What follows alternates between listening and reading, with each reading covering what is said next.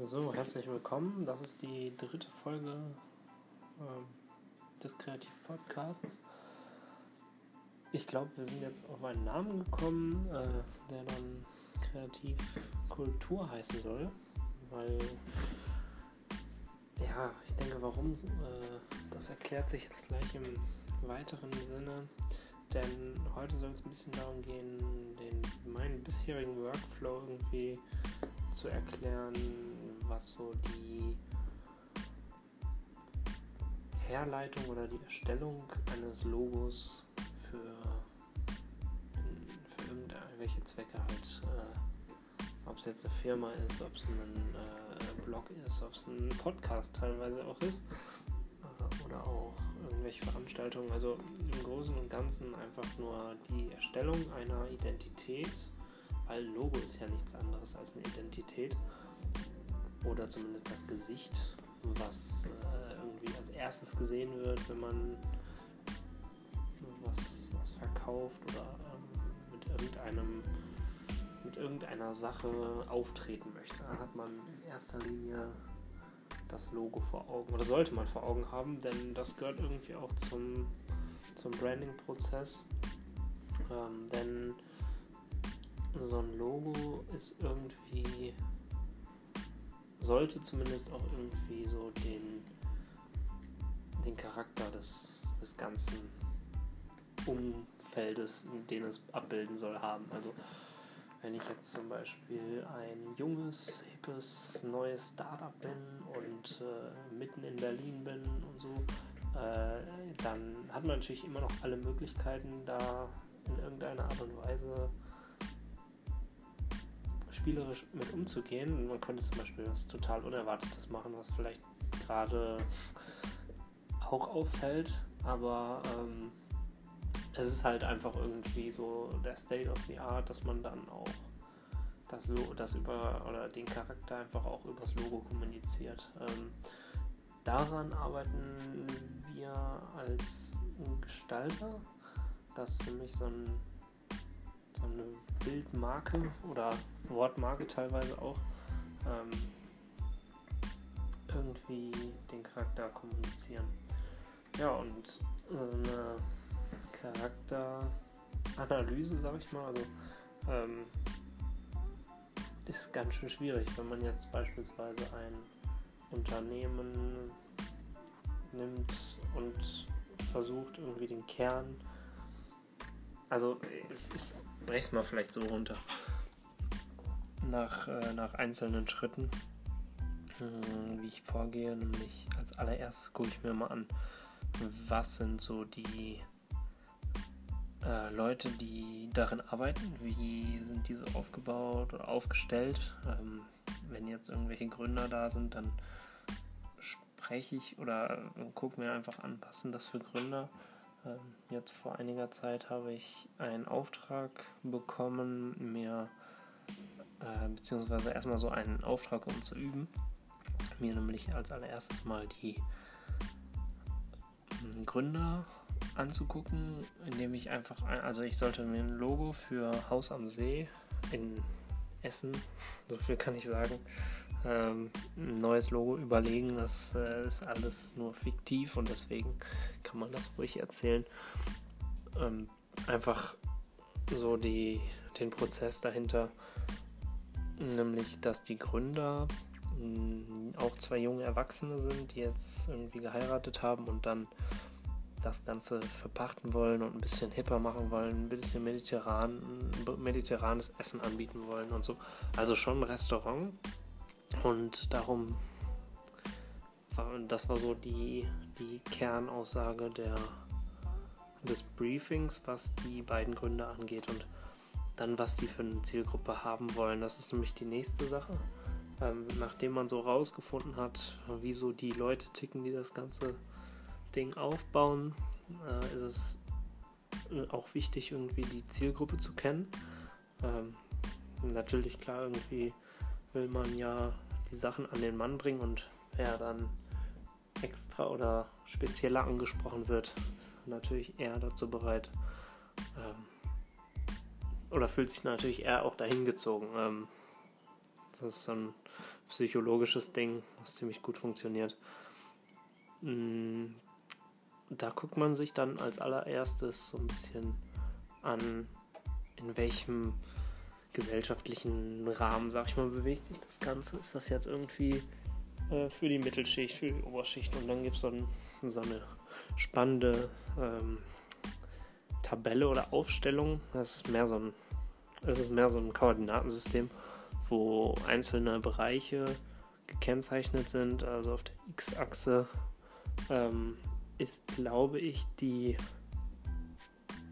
die Bereitschaft, die Bereitschaft, sich zu verändern oder Experimentierfreudigkeit, genau. Das ist Experimentierfreudigkeit ähm, auf der X-Achse und auf der äh, Y-Achse ist dann die gesellschaftliche Rangordnung, also beziehungsweise gesellschaftliche Schicht, dieses Schichtsystem einfach. Oberschicht, Mittelschicht und Unterschicht und da guckt man dann einfach nach ähm, oder versucht man jemanden zu finden, der halt auf die Zielgruppe hinpassen oder passen könnte. Ähm, ja, und als allernächstes oder als nächstes versucht man dann ähm, sich in diesem dieses Sinus-Milieu einfach nochmal so ein bisschen zu spezifizieren. Das ist ziemlich grob äh, angehaucht. Also einfach mal googeln Sinus-Milieu, wie diese Sinuskurve, nur ich weiß auch nicht, wofür die Abkürzung steht. Das muss ich eigentlich gleich mal nachtragen. Packe ich aber in den Kommentar.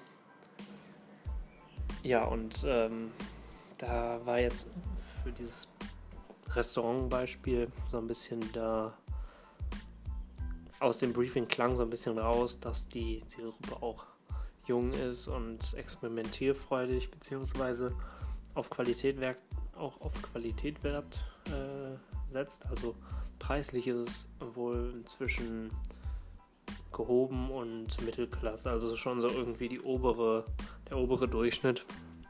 Was mich dann irgendwie auch dazu bewegt hat, die ganze Sache oder die Zielgruppe auszurichten auf diese expeditive Gruppe, beziehungsweise so die Hedonisten, die etwas weiter, etwas weiter über dem Durchschnitt sind. Ähm, aber auch, äh, äh, ja, also eigentlich so ein bisschen die Schnittmenge davon. Äh, und da, das ist irgendwie so dieses, dieser klischeehafte Hipster, diese Expeditiven, dieser klischeehafte Berliner Startup-Hipster-Gründer, den wir alle kennen natürlich. Und ähm, Hedonisten, das wusste ich vorher auch gar nicht, sind ähm, ja so feierwütige oder beziehungsweise Jugendliche, die zwischendurch gerne mal feiern gehen. Ähm, da, die nennt man Hedonisten. Kannte ich, den Begriff kannte ich einfach noch irgendwie gar nicht. Ja, und dann geht es eigentlich so ein bisschen darum, sich äh, diese, diese Leute so vorzustellen oder so aufzubauen, dass man daraus eine Persona entwickeln kann. Äh, ja, das ist eigentlich schon echt wieder ein eigenes Thema. Und ähm, ich will eigentlich auch vielleicht erstmal nur den groben Umriss, den groben Umriss davon basteln. Ähm, also, ja, um, ich, ich werde es auch mal vielleicht in Video ein bisschen verdeutlichen, dann ist es, ist es zumindest ein bisschen strukturierter und organisierter auch. Äh, das hat man ja immer so das Problem, wenn man einfach drauf losquatscht, wie ich es gerade tue. Aber ja, mal gucken. Vielleicht kommt da ja auch das ein oder andere coole raus. Also, ähm, wir waren gerade dabei, irgendwie die Personas anzusprechen. Und ja, wenn man diese Zielgruppe genauer in Betracht hat, also Expeditive und Hedonisten in dem Beispiel, dann, ja, dann stellt man irgendwie so eine Person auf, einfach wie sie sich im Bewerbungsgespräch oder wo auch immer vorstellen kann, äh, vorstellen würde. Ich bin Anna, äh, bin 24 Jahre alt, arbeite bei bla bla bla. Halt die einzelnen Facts über diese Person wirklich aufstellen und mal gucken, passt das oder sich halt so die Person vorzustellen, wie so der durchschnittliche ähm, Mensch, der genau der Traumkunde dieser Firma wäre, also der genau eins zu eins auf diese Werte von denen passen würde. Äh, wie ist der so drauf? Ja. Das ist eigentlich auch äh, der erste Schritt. Und das Ding, ich habe ja gesagt, irgendwie fünf Schritte, aber im Grunde sind es vier große. Ähm, ja, man kann sagen, okay, nach, nach der Sketch kommt dann auch noch die ähm, Reinzeichnung oder der, aber eigentlich der, die große Arbeit ist, sind vier Schritte vorher, würde ich jetzt mal ganz stark behaupten. Wer der Gründer ist, haben wir schon gesagt. Also die erste, der erste Schritt ist Research, also na, so ein Nach, äh, beziehungsweise Nachforschungen anstellen darüber, was so hinter der Sache, hinter der Brand ähm, der Marke passiert. Ähm, wann zum Beispiel, wann ist die, die Marke entstanden? Wer ist die Marke? Ähm, die Geschichte dahinter? Was machen die und wer sind die Gründer? Das ist so ein bisschen der erste Part. Dazu zählt dann halt auch noch, wer, ähm, wer sind die Personas, genau. Also so ein bisschen so diese Magic Words rausfinden, das ziemlich wichtig ist. Also worauf stehen diese Kunden, diese Personas? Was ist denen wichtig? Das ist, glaube ich, so der erste, die erste Sache. Wie beschreibe ich diese Persona am einfachsten mit einem Wort, zum Beispiel oben mit zwei, drei Wörtern. Das sind dann so Magic Words, die man sich irgendwie markiert oder wo man halt sagt, okay, wir versuchen jetzt alles an diese Wörter auszurichten diese Attribute. Wenn ihr zum Beispiel irgendwie keine neugierig sind, dann äh, und alles irgendwie auf dem der Marke äh, auf neugierig ausgerichtet ist, dann sollten wir das irgendwie als Magic Word benutzen, sodass man darauf aufbauen kann. Ja, und dann gilt es eigentlich nur noch, ähm, also weiterzumachen, in dem Sinne, dass man sich überlegt, okay, welche Inspiration finde ich jetzt für diese Attribute? Ähm, so, so die Sammelphase würde ich jetzt mal sagen. Also der zweite Schritt ist die Sammelphase. Da guckt man sich dann an, okay, wir brauchen irgendwie ein Moodboard. Hm, nach diesen Wörtern aus, ausgerichtet versuchen wir beispielsweise eine Typografie zu finden, irgendwelche, also Buchstaben, Stile, Schriftarten, die, die dieses Ding beschreiben, Bilder, die dieses Ding beschreiben, irgendwie jeder mögliche Stil, den es gibt, so oder jede mögliche Ausdrucksart, also, keine Ahnung, Mode, Kleidungsstil mm, oder auch Einrichtungen, das ist ja auch alles irgendwo ein Stil und man versucht so einen gemeinsamen Nenner zu finden, den, den halt, der halt genau auf diese Keywords drauf passt, auf diese Magic Words. Und dann geht es eigentlich weiter damit, dass man mm, auch, keine Ahnung, Muster sammelt. Das ist alles in diesem Mock, in diesem, ähm, ich mag ab in dem Moodboard drin.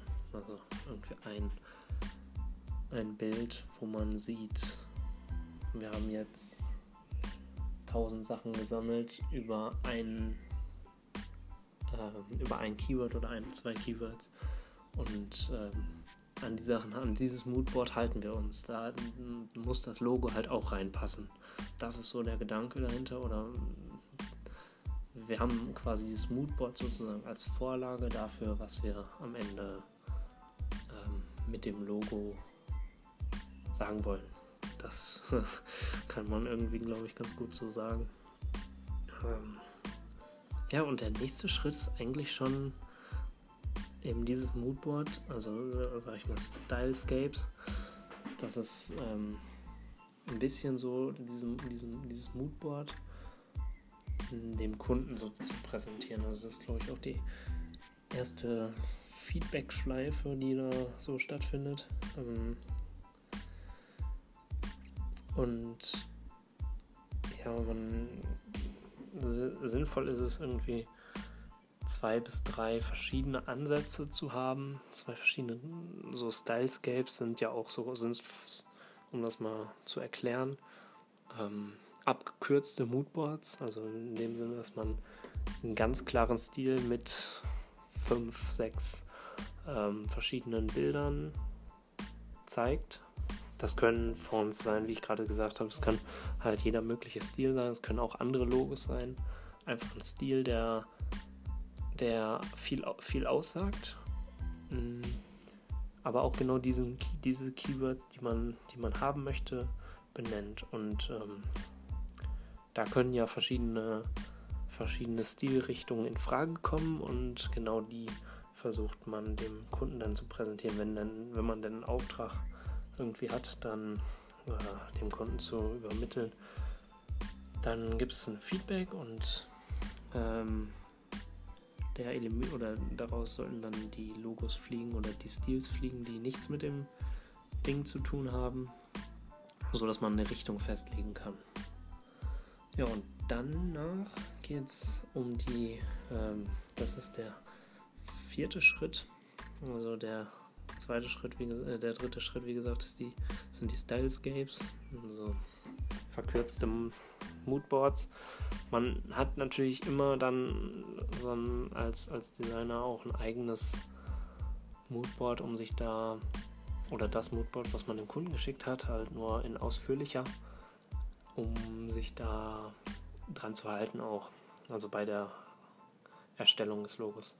Und so wie ich dann vorgehe, ist einfach irgendwie 1000 oder 100, 1000 müssen es nicht sein, aber eine begrenzte Zahl, aber hohe, eine begrenzt hohe Zahl ähm, an Scribbles oder an ähm, Zeichnungen, kurze Rumgekritzeleien äh, von Logos, die wo man dann also zum Beispiel 30 Logos in 30 Minuten macht. Das heißt, man hat für jedes, jede einzelne Kritzelei hat man eine Minute und da versucht man dann irgendwie ne, gerade das, was einem zu diesem Thema einfällt, äh, aufs Papier zu bringen, auch ganz grob und so. Nur man hat halt diese, hm, diese Idee schon mal gesehen und so denkt man immer weiter. Wenn man viele verschiedene Iterationen hat, dann versucht man halt immer weiter diese, diese Idee auszubauen und weiter daran zu arbeiten, sodass dieses Logo irgendwie sich weiterentwickelt oder und am Ende oder irgendwo in der Mitte vielleicht auch. Am Anfang hat man auch manchmal die besten Ideen. Dann äh, hat man zumindest eine große Bandbreite an Logos, die man sich auswählen kann oder an Sachen, die, die gut waren und an Sachen, die schlecht waren und an die Logos, die gut oder an den Logos, die gut waren, orientiert man sich dann ähm, für die Ausarbeitung sozusagen. Also die Ausarbeitung ist eigentlich echt der fünfte Schritt, aber auch der, der am meisten Zeit erfordert. Aber halt nicht die, die Grundarbeit ist. Das, was ich gerade genannt habe, ist mehr so die Grundarbeit.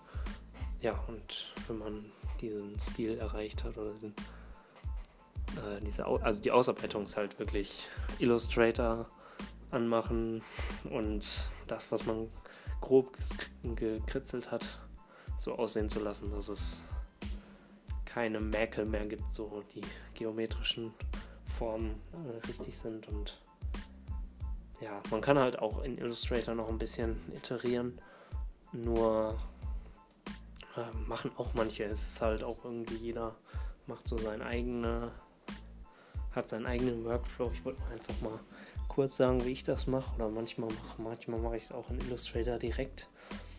Hm, da ist glaube ich auch für jede kreative, also da kann man den Workflow auch kreativ verändern, wenn man das mal so sagen möchte. Ja, ich glaube, ich habe jetzt echt lange gequatscht, aber es ist auch einfach so ein interessantes Thema, weil diese Markenentwicklung, ähm, ja, ich weiß nicht, also ich sehe das so von zwei verschiedenen Perspektiven aus, die sehr gegensätzlich sind.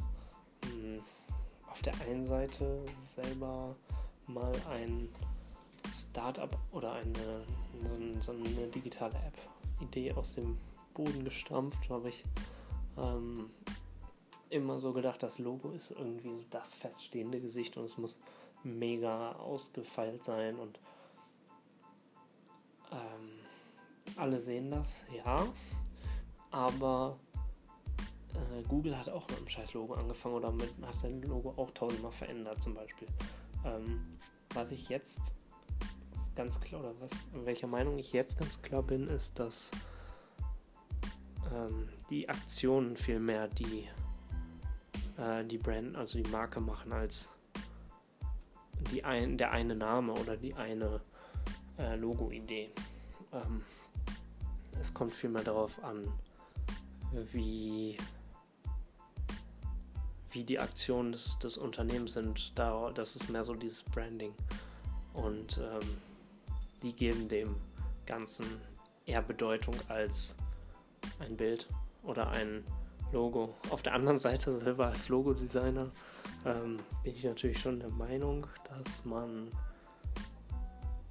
auch versuchen sollte, so coole und dem Gründer entsprechend annehmbare oder der Marke annehmen entsprechende Attribute zu teilen sollte. Auch mit dem Logo. Und genau deswegen sehe ich so die beiden Sachen aus unterschiedlichen Perspektiven. Hm. Eine Marke oder das Logo bedeutet eigentlich in erster Linie erstmal gar nichts. Das ist ziemlich wertlos ohne die Aktion hinter der hinter dem Unternehmen. Wenn da jetzt nichts von, also wenn der wenn die Aktionen nicht auf das Logo passen, dann hat man halt auch verloren oder ähm, wenn wenn man nichts mit diesem Namen macht, also diesem Namen keine, diesem Logo keine Bedeutung zuweist, indem man positive ein positives Geschäftsmodell führt oder dass man überhaupt tätig ist, äh, bringt ein Logo auch nicht viel. Viele versuchen oder gerade am Anfang, äh, viele kleine Unternehmen sind ja oder verschwinden von der Bildfläche, bleiben untätig und ähm, ja, ich glaube einfach so eine Marke wächst mit seinen Aufträgen, mit seinen ähm, Aktionen und mit seinen Mitarbeitern, dass es irgendwie weniger darum geht, perfekt zu starten. Aber ja, also kann man noch eine ganz, ganze Reihe weiter philosophieren. Das ist, glaube ich, nur meine Meinung oder ein, meine Meinung auf jeden Fall.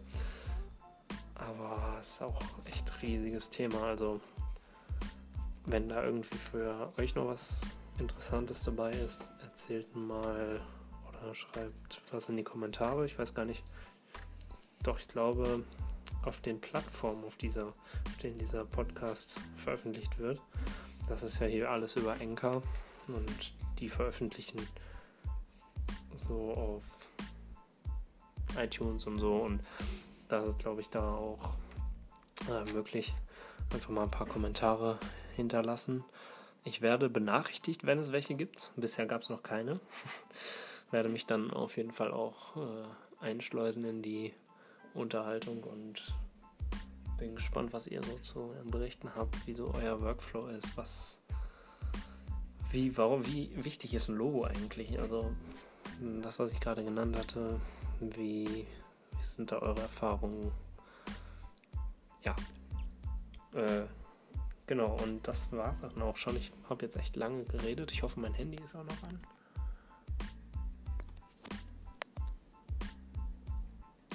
Ja, ist es. Und dann hören wir uns nach der oder zur nächsten Folge. Macht's gut, ciao.